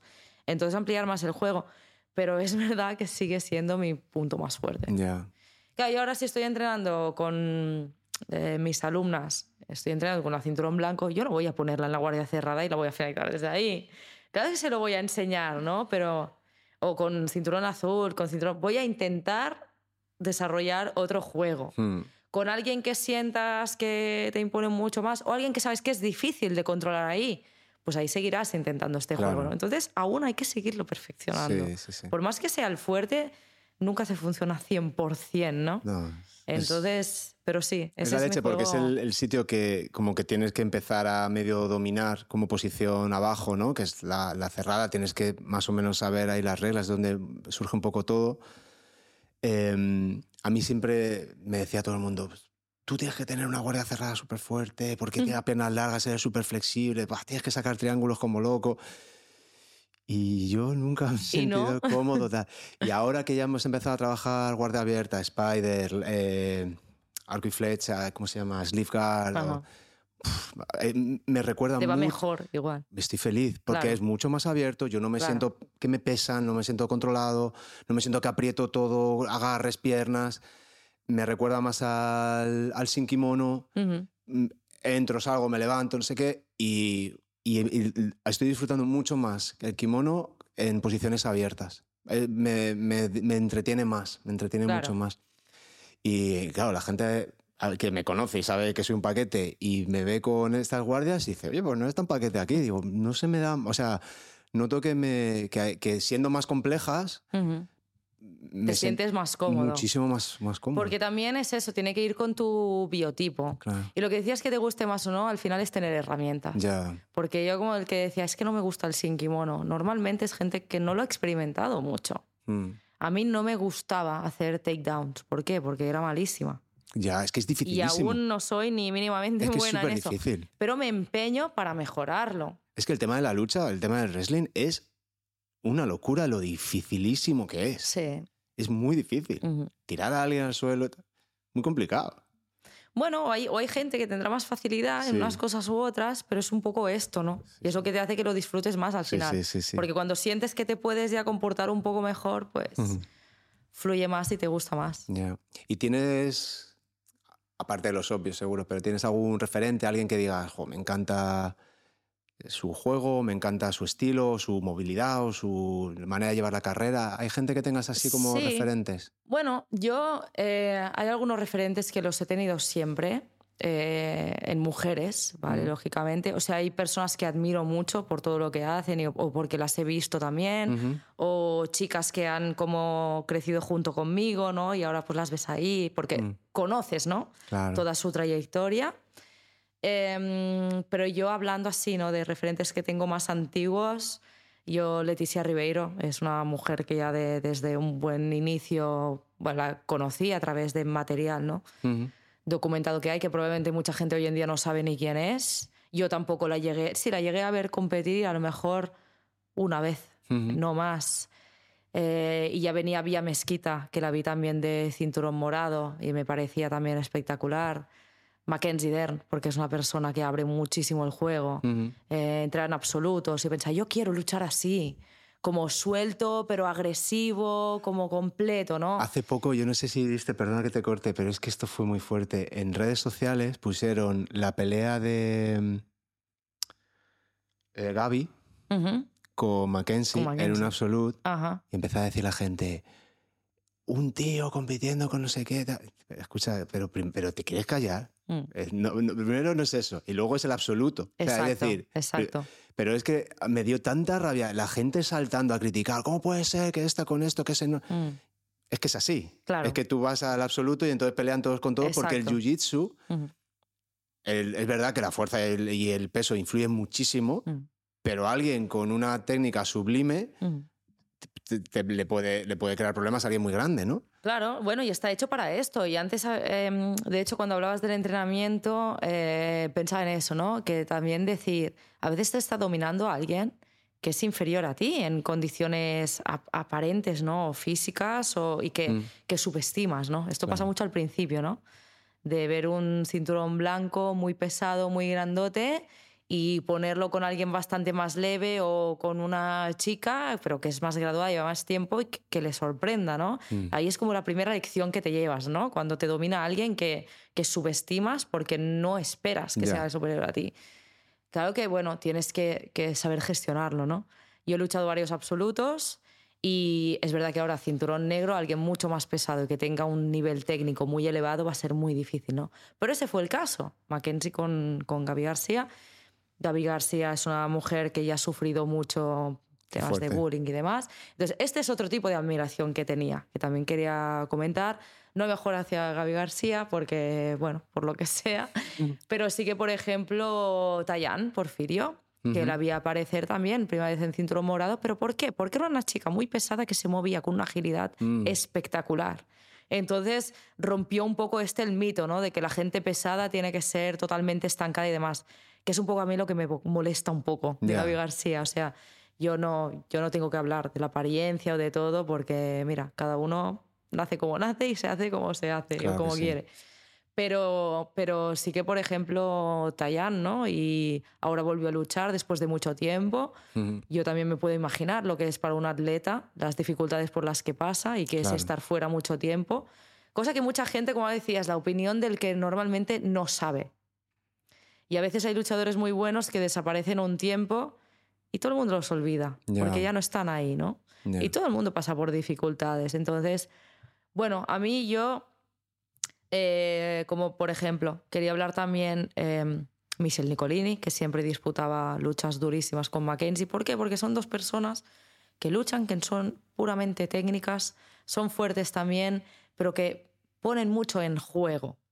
Hoy en día se ha aprendido mucho más a como la lucha estratégica, ¿no? Sí. Que es respetable también. Yo es lo que digo, vale, es una forma de ganar, pero no la comparto. Sí, al final eh, yo creo que ayer lo hablábamos, ¿no? El tema de los, de los puntos, el ganar por puntos y el ser como excesivamente estratégico en ganar por una ventaja o al, final como deporte, como espectáculo, que también tiene que serlo, porque si no el deporte se acaba, eh, porque si no habrá cuatro puristas que, que están bueno, como pasa con otros artes, ¿no? Que al final pues acaban quedando en un nicho muy pequeño donde son irrelevantes y es una pena, ¿no? Eh, yo creo que ese jiu-jitsu es, pues eso, aburrido y poco, poco interesante para el que no es súper purista. En cambio, yo creo que estas competiciones de solo sumisión o que al final alguien tiene que acabar, hay un overtime o algo así, bueno, pues hay una resolución, ¿no? Y, creo que también ayuda, ¿no? A esto. Y, y, yo no compito, pero yo entiendo que el final de una lucha de jiu-jitsu es someter, no es puntuar. Exacto, exacto. Con todo respeto, ¿eh? También, también, lo tengo que decir. ¿eh? O sea, que no... no, pero es verdad, este es el objetivo final. Y yo entiendo que por eso también, pues que, es que por eso también el sin kimono está creciendo mucho más, porque es más espectáculo, yo lo sé, por amigos, incluso familiares, que dicen, pero es que, ¿qué hacen? No entiendo nada, ¿no? Una lucha de jiu-jitsu que además sea un poco parada, porque la gente, sobre todo la que tiene menos experiencia o no conoce, no quiere ver eso. Eh, es un deporte... Quiere ver espectáculo. Sobre todo con kimono, hmm. es un deporte que si no sabes si no eres practicante, es muy difícil que te guste. Exacto. Porque no sabes qué está pasando. En cambio, el judo, tú vas a las Olimpiadas y hay un nipón y tal, y todo el mundo es como un knockout, ¿no? O sea, al final ves el derribo y evidentemente has visto lo. No has entendido todo lo técnico. Sí. Pero hay como una resolución clara de ha pasado esto, ¿no? Sí.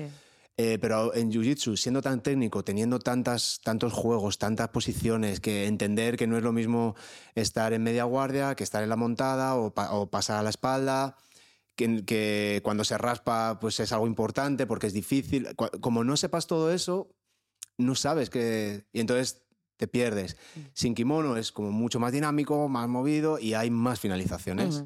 Y al final la gente lo que quiere ver es, es un poco eso, ¿no? Sí, total, total. Hmm. Yo lo, lo, entiendo, ¿no? Y por eso es tan difícil también solo limitarse a luchar con kimono, como decía, de la tendencia, es que según el objetivo que te propongas. Claro porque sabemos que aún es muy difícil o ganarse la vida únicamente compitiendo o, en cierto panorama, ¿no? Hay que buscar otras opciones. Y sí, está creciendo, pero es que lo sabemos, toda la comunidad del Jiu-Jitsu lo, lo, sabe, que si queremos que esto llegue a más, tenga más popularidad, hay que vender. Y ahora hay muchas más luchas en estas de Superfight, entonces uno provoca al otro, y muchas mm. veces ves que lo hacen, pero para generar más visualizaciones, ¿no? Y al final lo consiguen ahora hago una lucha que quería comentar también, por ejemplo, Fion Davis, ¿no? Es una chica mm. con la que yo llegué a luchar una vez y yo la venía siguiendo porque hemos sido, creo que desde cinturón azul, morado, más marrón. Es, de tu edad? ¿Es más joven que tú? Es bastante más joven que yo. Es bastante más joven. Sí, yo tengo 34 ahora, cumpliré 35 y ella, si no me equivoco, tendrá 26 a lo mejor ahora o 27. Lleva ya tiempo. Lleva mucho tiempo. O sea, yo... Sí, sí, a lo mejor debe ser unos sí, no sé qué te he dicho, pero unos seis años por lo menos. O sea, ahora, claro, cuidado, a lo mejor tiene ya 27, claro, es que el tiempo 28, pasa rápido, me puedo equivocar. Pero vamos, que no, ha sido, es bastante más joven, lleva muchísimos años en esto porque ella tiene una base muy fuerte de, de judo y también mm. de wrestling, se, se, impone mucho y me parece también una chica como muy fuerte, que también tenía un juego muy nítido, muy claro desde el principio sabías que iba a entrar en el NICAT, lo iba a hacer, lo he hecho siempre. Pues ahora hubo una, ¿no? Que dijo, ¿qué me vas a hacer eso, no? Pues es que yo pensaba, exactamente, eso te va a hacer, eso Dijo ella. y eso es lo que pasó, ¿no? Porque no sé, ahí para mí fue un poco, ¿no? Buscando la provocación, que al final que generó, pues más expectativa, que más gente lo viera, es un poco lo que se busca. como cuando el cabrón de, de, Gordon Ryan escribió la sumisión que, que iba a hacer. Exacto, y tal. exacto. Es, entiendo que es una frivolidad y tal, que no es lo más deportivo del mundo, pero a nivel espectáculo te trae ojos. Sí, claro. Te trae ojos a... Y es lo que buscan y al final de alguna forma acaban haciendo un favor para que más gente como lo conozca. Yo no soy de las que me gusta realmente todo este... Trash talking pero, y todo Pero lo entiendo, lo entiendo. Por eso es como evitar caer en ese juego, ¿no? No, no, tomártelo tan a título personal, aunque a veces es como decir, es mm. que se están pasando, ¿no? Se están metiendo en temas muy personales, pero al fin y al cabo es una herramienta de, de marketing. Mm. Y si lo entiendes así, pues más tranquilo, ¿no? No, yo creo que a Fiona en ese caso no le afectó demasiado el psicológico. No, más cara como de qué estás hablando, Exacto, era como te estás equivocando. Sí, totalmente, totalmente. Y fue como lo que pasó. Y también me parece espectacular todo lo que ha hecho porque además, o sea, la ves, ¿no? Y ha conquistado cosas muy grandes. Ha entrado, vamos, arrasando. Y sigue, creo que en su dinámica, no es una persona que me parezca tampoco prepotente, de que hace mucho por el crecimiento también femenino. Entonces, bueno, yo valoro mucho el tema de sí que de ser muy imponente en competición, ¿no? Personas que luchan eso, ¿no? Que, que, abren su juego, o sea, Fion es dominante y finalizadora también, pero que aparte conserven cierta como humildad, como respetar también siempre a sus rivales. Creo que es clave esto, hmm. porque al final la vida da muchas vueltas. Y si tú por algún momento no has tenido cierto respeto, esto, son cosas que dejan huella, ¿no? Y luego todo el mundo se acuerda. Ya. Eh, a todo el mundo le pasan cosas. Hay otra chica también, eh, Ana Rodríguez, que ella presumía mucho y creo que lo, que le hizo fama, ¿no? De ella habla así, como estoy yo y luego el resto de la humanidad. no estás a mi nivel para seguir mi conversación. Y incluso entrenar con ella, de hecho, fue una, me sorprendió porque fue en, el Panamericano de 2018 que yo perdí en la semifinal antes de luchar con ella en la final. Tenía muchas ganas porque nos mm. habíamos enfrentado en el brasilero en la final y era como una rival que sabía que era muy exigente, pero como que, ¿no? Una motivación de decir, venga, va. Y ella vino a, reconocerme mi, mi, labor y me quedé como... ¡Wow! ¡Wow! Sí, sí, o sea, justamente tú, ¿no? Qué bueno. Bien, porque te digo, en parte nos conocíamos, pero es que en parte, o sea, las personas muestran una imagen y a lo mejor no son todo eso, ¿no? Totalmente. Pero es verdad que ella también ha conseguido, tenía este propósito de mostrarse y ha conseguido tener una fama, tiene muchos seguidores, ha conseguido cosas importantes y sus derrotas pasan hasta un poco desapercibidas, ¿no? Tú te quedas más con todo lo que ha hecho. Pero te digo, la vida da muchas vueltas. Entonces, personas que han llegado a tener una actitud, y te hablaría de otras, ¿eh? pero no me quiero enrollar tanto, otras que, que, han mantenido una actitud muy agresiva, muy desrespetuosa hacia sus rivales, al final no, están en una buena situación y entonces ¿quién, ¿quién, quién va a ir ahí a ayudarte? O sí, vas quemando, vas quemando naves. Claro, eso que la vida da muchas vueltas.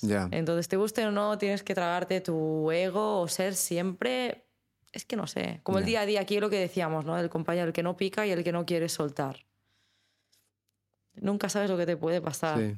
Pero bueno, es parte del ecosistema, ¿no? Y ahí aprendemos todos. Cada uno encuentra su sitio. Sí. Y bueno, pero esto son, son, cosas que yo, yo valoro en la calidad de los atletas no solo que sean los mejores del mundo, que lógicamente, o sea, tiene mucho mérito llegar ahí, porque hay mucho entrenamiento, mucho esfuerzo y hay que, hay que saberlo esto también, todo lo que hay por detrás, pero permanecer ¿no? en una actitud de lo que es un artista marcial. Es, que, es que esto es un poco lo que a veces se olvida en esta, en eh, esta lucha por solo la notoriedad de que es un arte marcial. Es un deporte de contacto, es un arte marcial. Entonces, estos valores no deberían perderse. y Gina, ya para ir terminando, ¿qué, qué, futuro te espera a ti? ¿Qué futuro crees que tiene también el Jiu-Jitsu en España? ¿Cómo, ¿Cómo, ves próximos años?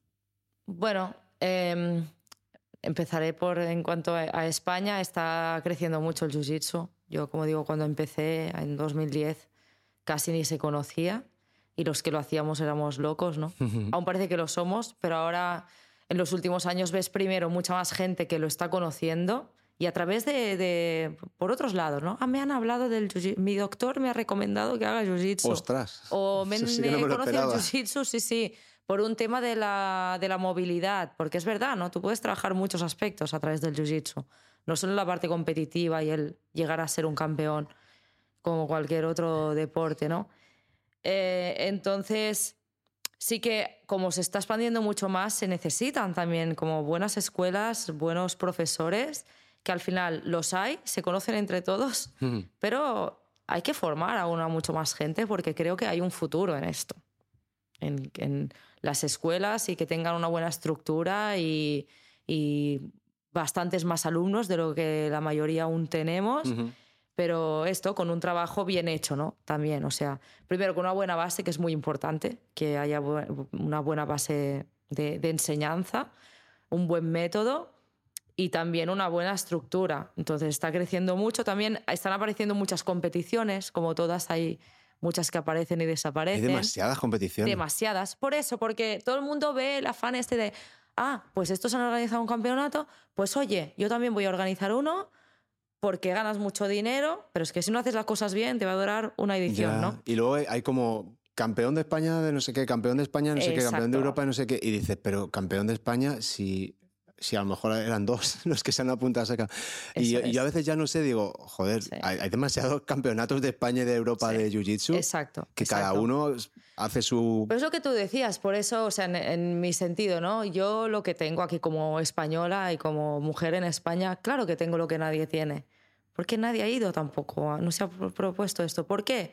Porque está lejos, ay, es mucho esfuerzo, ay, es mucho dinero, Ya. y es mucho... Todo es mucho, mucho, mucho, mucho. Pero es que, claro, al final, ¿qué es lo que tú quieres, no? Y yo vuelvo a decir, o sea, yo no era algo planificado. Ah, pues quiero hacer esto porque entonces seré la que más... No, pero es algo que, claro, poco a poco te vas situando, ¿no? Mm. Pero luego otros se sorprenden de por qué yo y no la otra. Pues es que no sé, por algo será, ¿no? Exacto. O es lo que tú has ido a buscar. Yo, mi, te digo, mi primer campeonato fue en Barcelona, porque yo como una ignorante y con muy poca experiencia, pues claro que es en Barcelona, yo voy. Claro. Pero después ya me fui ya no me quedé en Barcelona, me fui al País Vasco, competí mucho, por ejemplo, había competiciones ahí, pues iba. Pero ya la siguiente ya me fui a Francia, a Francia a competir. La siguiente, ya un año después, me fui a Lisboa, que había el europeo de la IBJJF. Y es que encima gané de cinturón blanco, no sé muy bien cómo aún, pero pasó. Entonces ahí, o sea, tú vas poniendo también pequeños objetivos y vas viendo el panorama realmente como es. Claro. Ahí fue la primera competición internacional, realmente organizada por una federación internacional, que yo vi. Y allí dices, ostras, y hay un mundial. Pero hay gente que no. Porque siempre, aquí el problema en España es que hay mucho la excusa de, ay, es que, es Ah, que, sí. es que, es que, es que, ¿no? Sí.